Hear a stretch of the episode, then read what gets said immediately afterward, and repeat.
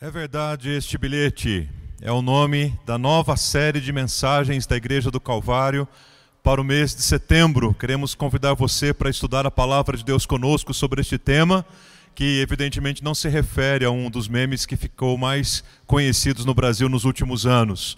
Nós estamos sim convidando a sua atenção para aqueles livros da Bíblia que especialmente algumas cartas que nem sequer parecem cartas, e sim bilhetes, alguns textos pequenos que às vezes passam completamente desapercebidos por nós, na nossa leitura, no nosso estudo, mas que merecem também a nossa atenção, o nosso estudo. É a palavra de Deus que tem falado ao nosso coração. É verdade este bilhete. Nos referimos aos pequenos bilhetes que a palavra de Deus traz para o nosso coração. Por exemplo, no Novo Testamento nós temos ao todo 27 livros.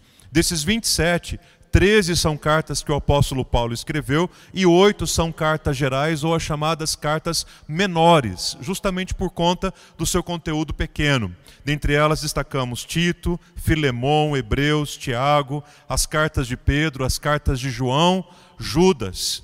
Ah, destacamos para vocês aqui. Vamos estudar nesses domingos Tito, Filemão, a segunda e a terceira carta de João e convidamos você para meditar conosco nesses temas: saúde nos relacionamentos, a fé expressa em amor, cuidado e, por fim, viva a voz. Começaremos hoje, então, falando sobre saúde nos relacionamentos, um tema absolutamente necessário e importante para todos nós. É preciso, sim, vivemos de modo relacional, em comunhão uns com os outros, mas é preciso que isso aconteça com saúde. Ah, chamou a minha atenção ler esta semana uma, uma frase, uma citação de um médico da Faculdade de Medicina de Botucatu, o Dr. Franz Burini. Ele faz a seguinte afirmação, ah, falando sobre ah, o dia estabelecido pela OMS como Dia Internacional da Saúde. Ele faz a seguinte citação: Ter saúde vai muito além de não estar doente. Ter saúde vai muito além de não estar doente. Ser saudável significa ter qualidade de vida do ponto de vista físico, mental e social. A data, né, o Dia Mundial da Saúde, esclarece a população sobre o que há de mais importante neste assunto, como prevenção, tratamento e a promoção de saúde no mundo. Então vejam, saúde não é apenas é, é, é, não estar doente. Mas saúde envolve a nossa vida como um todo, né? É a integridade e a integralidade da nossa vida. Precisamos sim de muita saúde, saúde física, saúde emocional, saúde espiritual, mas precisamos também de saúde relacional. E nada melhor para o nosso bem-estar e para o desenvolvimento dessa saúde do que cada pessoa vivendo ao máximo o seu papel no corpo de Cristo. Cada pessoa vivendo ao máximo a vontade de Deus para a sua vida. Cada pessoa vivendo ao máximo aquilo que Deus espera de nós. E há um texto precioso da palavra de Deus em Tito, o nosso primeiro bilhete que vamos meditar juntos aqui, que fala objetivamente sobre isso. Tito, capítulo 2, do versículo 1 ao versículo 10. Eu quero ler com você. Você pode acompanhar aí na sua Bíblia ou pode acompanhar aqui na tela comigo. Tito, capítulo 2, do versículo 1 ao versículo 10, é o primeiro bilhete que vamos conhecer e que vamos meditar nesta série. Diz assim a palavra de Deus: Tu, porém, fala o que convém à sã doutrina. Quanto aos homens idosos, que sejam temperantes, respeitáveis, sensatos, sadios na fé, no amor e na constância. Quanto às mulheres idosas, semelhantemente que sejam sérias em seu proceder, não caluniadoras, não escravizadas a muito vinho, sejam mestras do bem, a fim de instruírem as jovens recém-casadas a amarem ao marido e aos filhos, a serem sensatas, honestas, boas donas de casa, bondosas, sujeitas ao marido, para que a palavra de Deus não seja difamada. Quanto aos moços, de igual modo, exorta-os para que, em todas as coisas, sejam criteriosos. Torna-te pessoalmente padrão de boas obras, no ensino, mostra integridade e reverência. Linguagem sadia e irrepreensível, para que o adversário seja envergonhado, não tendo indignidade nenhuma que dizer a vosso respeito.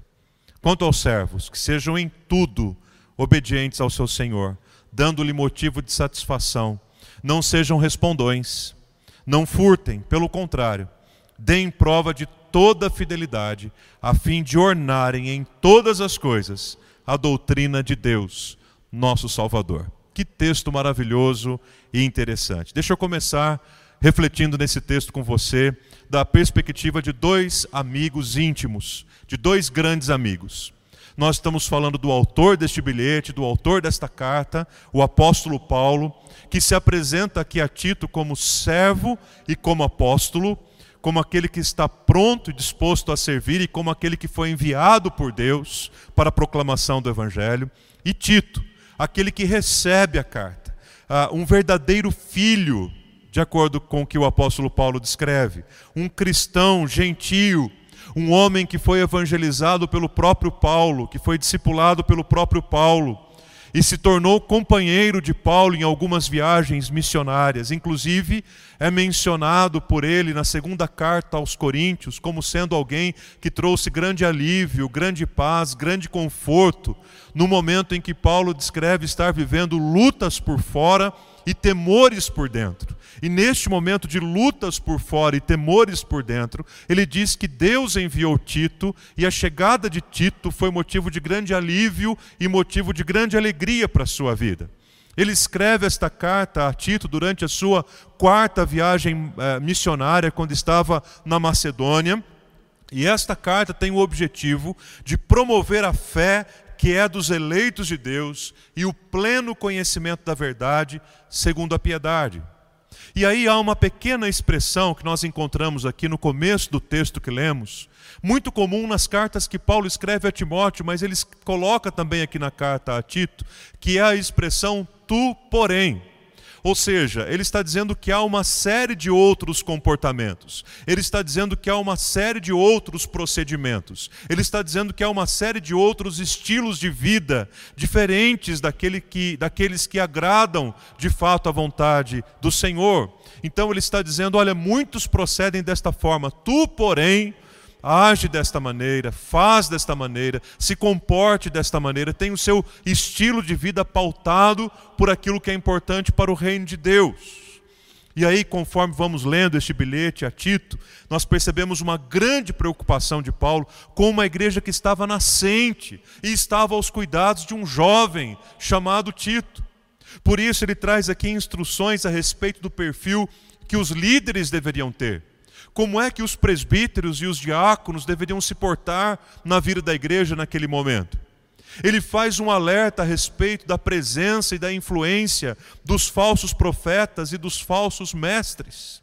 Ele aborda um assunto muito importante em toda a sua teologia, que é o assunto da doutrina da salvação, quando no capítulo 2 ele diz que a graça salvadora de Deus se manifestou assim sobre a vida de todas as pessoas. E aqui no capítulo 2, mais especificamente, nós encontramos Paulo falando a respeito de doutrina. Vejam que interessante. Observem comigo que no versículo 1, ele está dizendo assim: Tito, tu, porém, fala o que convém à sã doutrina. Lá no versículo 1. Aí, lá no versículo 10, nós encontramos a seguinte expressão: a fim de ornarem em todas as coisas a doutrina de Deus nosso Salvador. Então vejam, no cabeçalho do texto, Paulo está dizendo: olha, nós vamos falar agora sobre doutrina. E no rodapé do texto ele está dizendo: olha, nós acabamos de falar agora sobre doutrina. Então, qual é o conteúdo desse texto? O que é que está entre o cabeçalho e o rodapé? Ora, doutrina. E aí, quando a gente fala a respeito de doutrina, algumas pessoas poderão imaginar e pensar assim: bom, então deve ser a doutrina da salvação, a doutrina da predestinação, a doutrina da graça, a doutrina da soberania de Deus. Ou para algumas outras pessoas, a expressão doutrina pode vir à sua mente a, a lembrança de simplesmente usos e costumes. Ah, então vai falar a respeito de doutrina, então vai dizer aquilo que pode e aquilo que não pode. Bom, se você prestou atenção na leitura que fiz agora há pouco, você sabe que nós não estamos falando nem de uma coisa e nem de outra. Paulo está dizendo que a doutrina sobre a qual ele está falando é a doutrina dos relacionamentos. É a doutrina de como as pessoas devem se portar. Com isso, nós podemos afirmar sem medo de dizer que relacionamento também é doutrina. Às vezes nós estamos tão preocupados em elaborar e trabalhar as grandes doutrinas, os grandes pontos, os grandes tratados da nossa teologia e expomos isso com tanto, com, é, é, brincando tanto né, com esse limite da arrogância, que nós nos esquecemos que o, o básico da doutrina é a maneira como nos, como nos relacionamos uns com os outros. E a maneira como nos relacionamos uns com os outros tem a sua saúde determinada à medida do quanto nós assumimos o nosso papel e fazemos aquilo que a palavra de Deus espera de nós. Nós estamos falando sobre saúde nos relacionamentos. E por mais estranho que possa parecer, quando o assunto é esse, nós não podemos apenas olhar para o outro e dizer: bom, eu espero que você então tenha um relacionamento saudável, um comportamento que, que para mim seja agradável e aceitável. Mas quando nós falamos sobre saúde e relacionamentos, e acreditamos que isso é doutrina, nós olhamos para a nossa própria vida e pensamos: o que eu tenho feito, de que maneira eu tenho vivido, de que maneira eu tenho correspondido àquilo que Deus espera de mim. Então eu quero aplicar de maneira bem prática esse texto, esse bilhete, esta mensagem de doutrina relacional para todos nós. Eu creio que esta mensagem vai alcançar de alguma forma o coração de toda a igreja. Todo mundo que está me ouvindo agora uh, vai ouvir alguma coisa de Deus. Eu peço que você fique atento. E em primeiro lugar eu quero aplicar aos homens idosos. Alô, homens idosos, estão aí me ouvindo? Deixa eu dizer, é, deixar bem claro uma coisa logo no início, hein? a determinação da faixa etária eu vou deixar por sua conta, tá bom? Se você se considera um homem idoso, esta palavra é para você. se você não se considera tão idoso assim, não tem problema, apenas ouça o que o Espírito Santo tem para dizer. O texto começa dizendo, lá no versículo 2, sobre os homens idosos. E como é que os homens idosos devem se portar para que os relacionamentos sejam saudáveis na vida da comunidade? Ora, os homens idosos precisam se comportar com temperança porque a experiência acumulada ajuda em muito nesses momentos. Homens idosos são temperantes. É característico da juventude a, a, a, impulsividade, né? a intensidade nas coisas. Mas homens idosos são temperantes. O texto continua dizendo que homens idosos são respeitáveis. Porque nós precisamos de homens respeitáveis na nossa sociedade completamente despedaçado em relação a referenciais. Recentemente, nas últimas semanas, o que mais nós ouvimos foi a respeito de escândalos e escândalos envolvendo líderes cristãos, católicos e evangélicos. Porque a nossa sociedade está carente de referenciais. Homens idosos foram chamados para serem respeitáveis como um referencial para a nossa sociedade.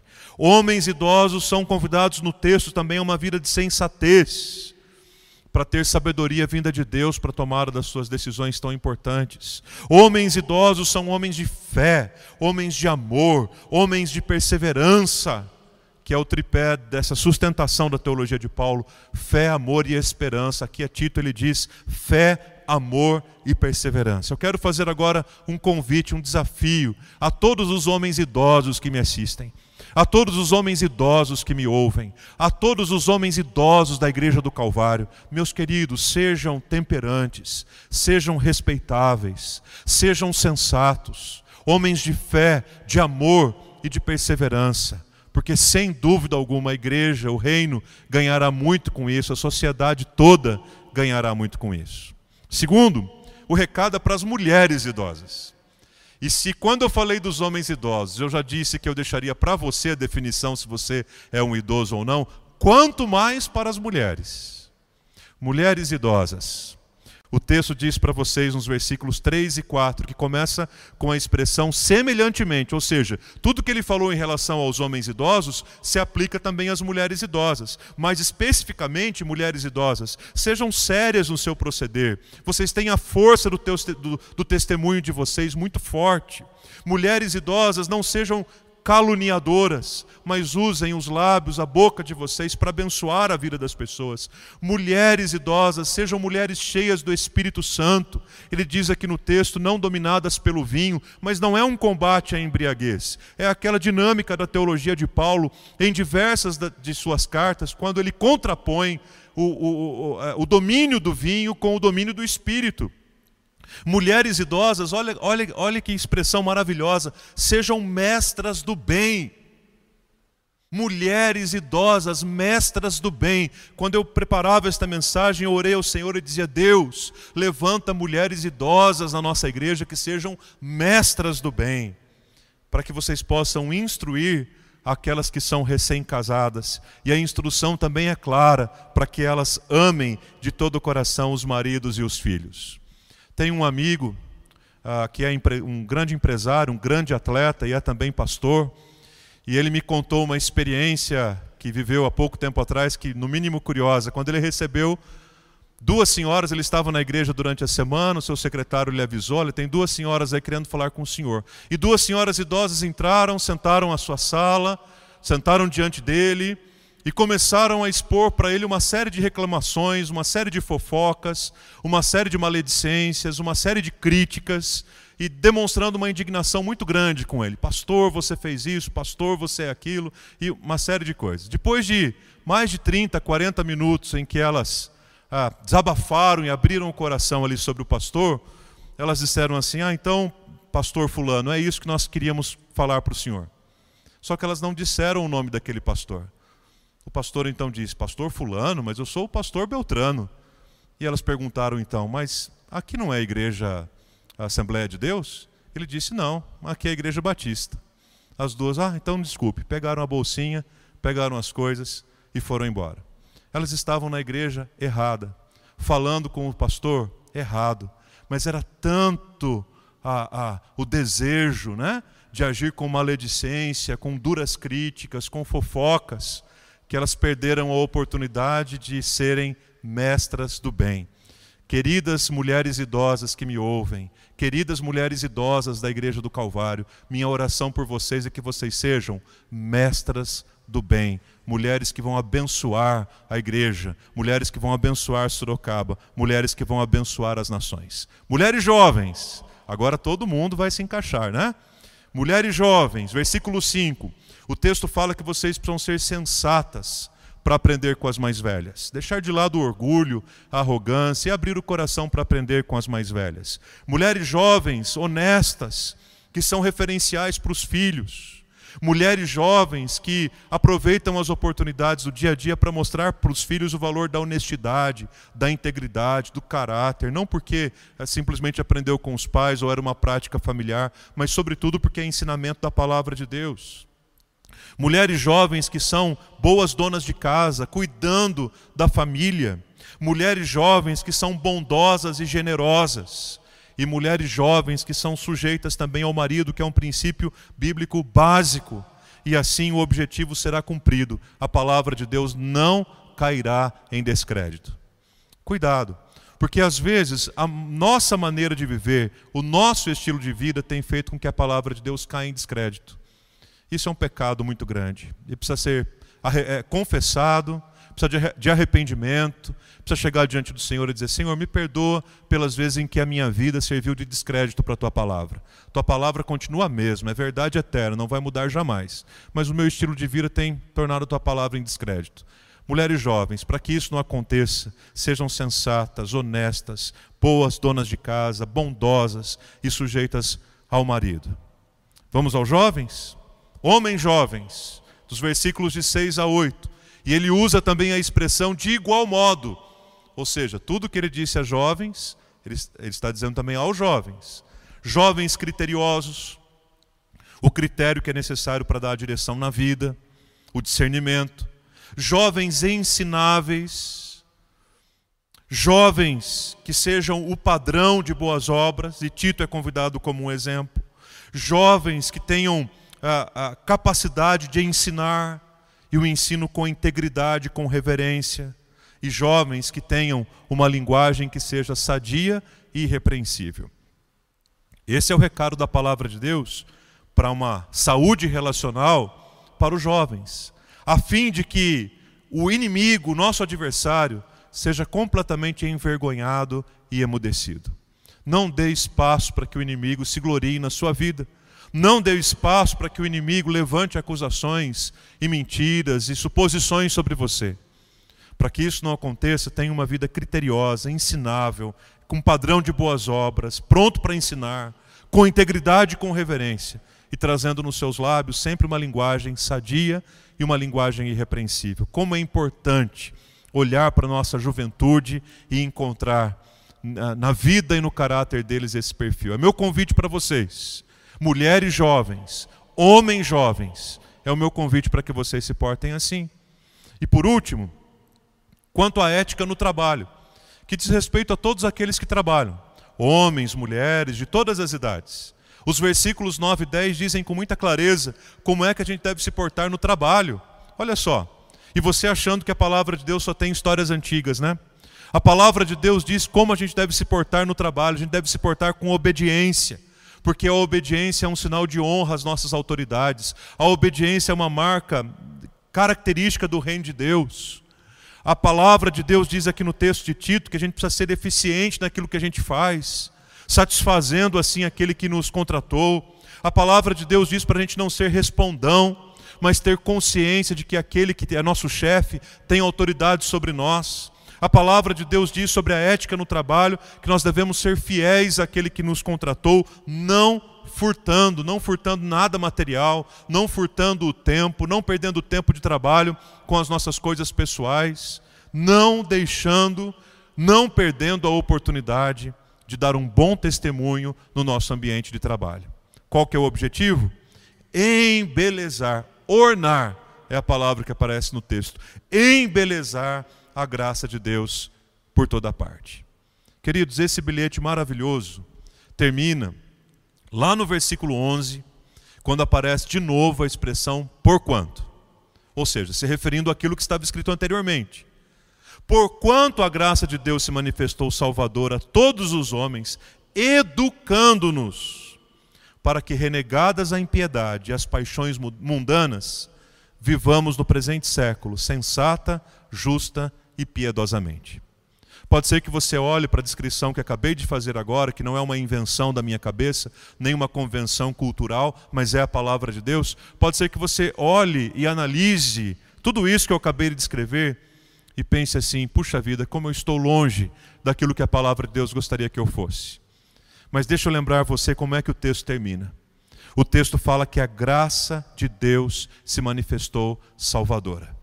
E é a graça de Deus que nos educa para renegarmos as paixões mundanas e as impiedades, para a gente viver nesse presente século de maneira sensata, justa e piedosa, como o texto nos apontou. Para os homens velhos, para as mulheres velhas, para os homens jovens, para as mulheres jovens, para todos aqueles que estão no trabalho, é esse o recado do bilhete a Tito.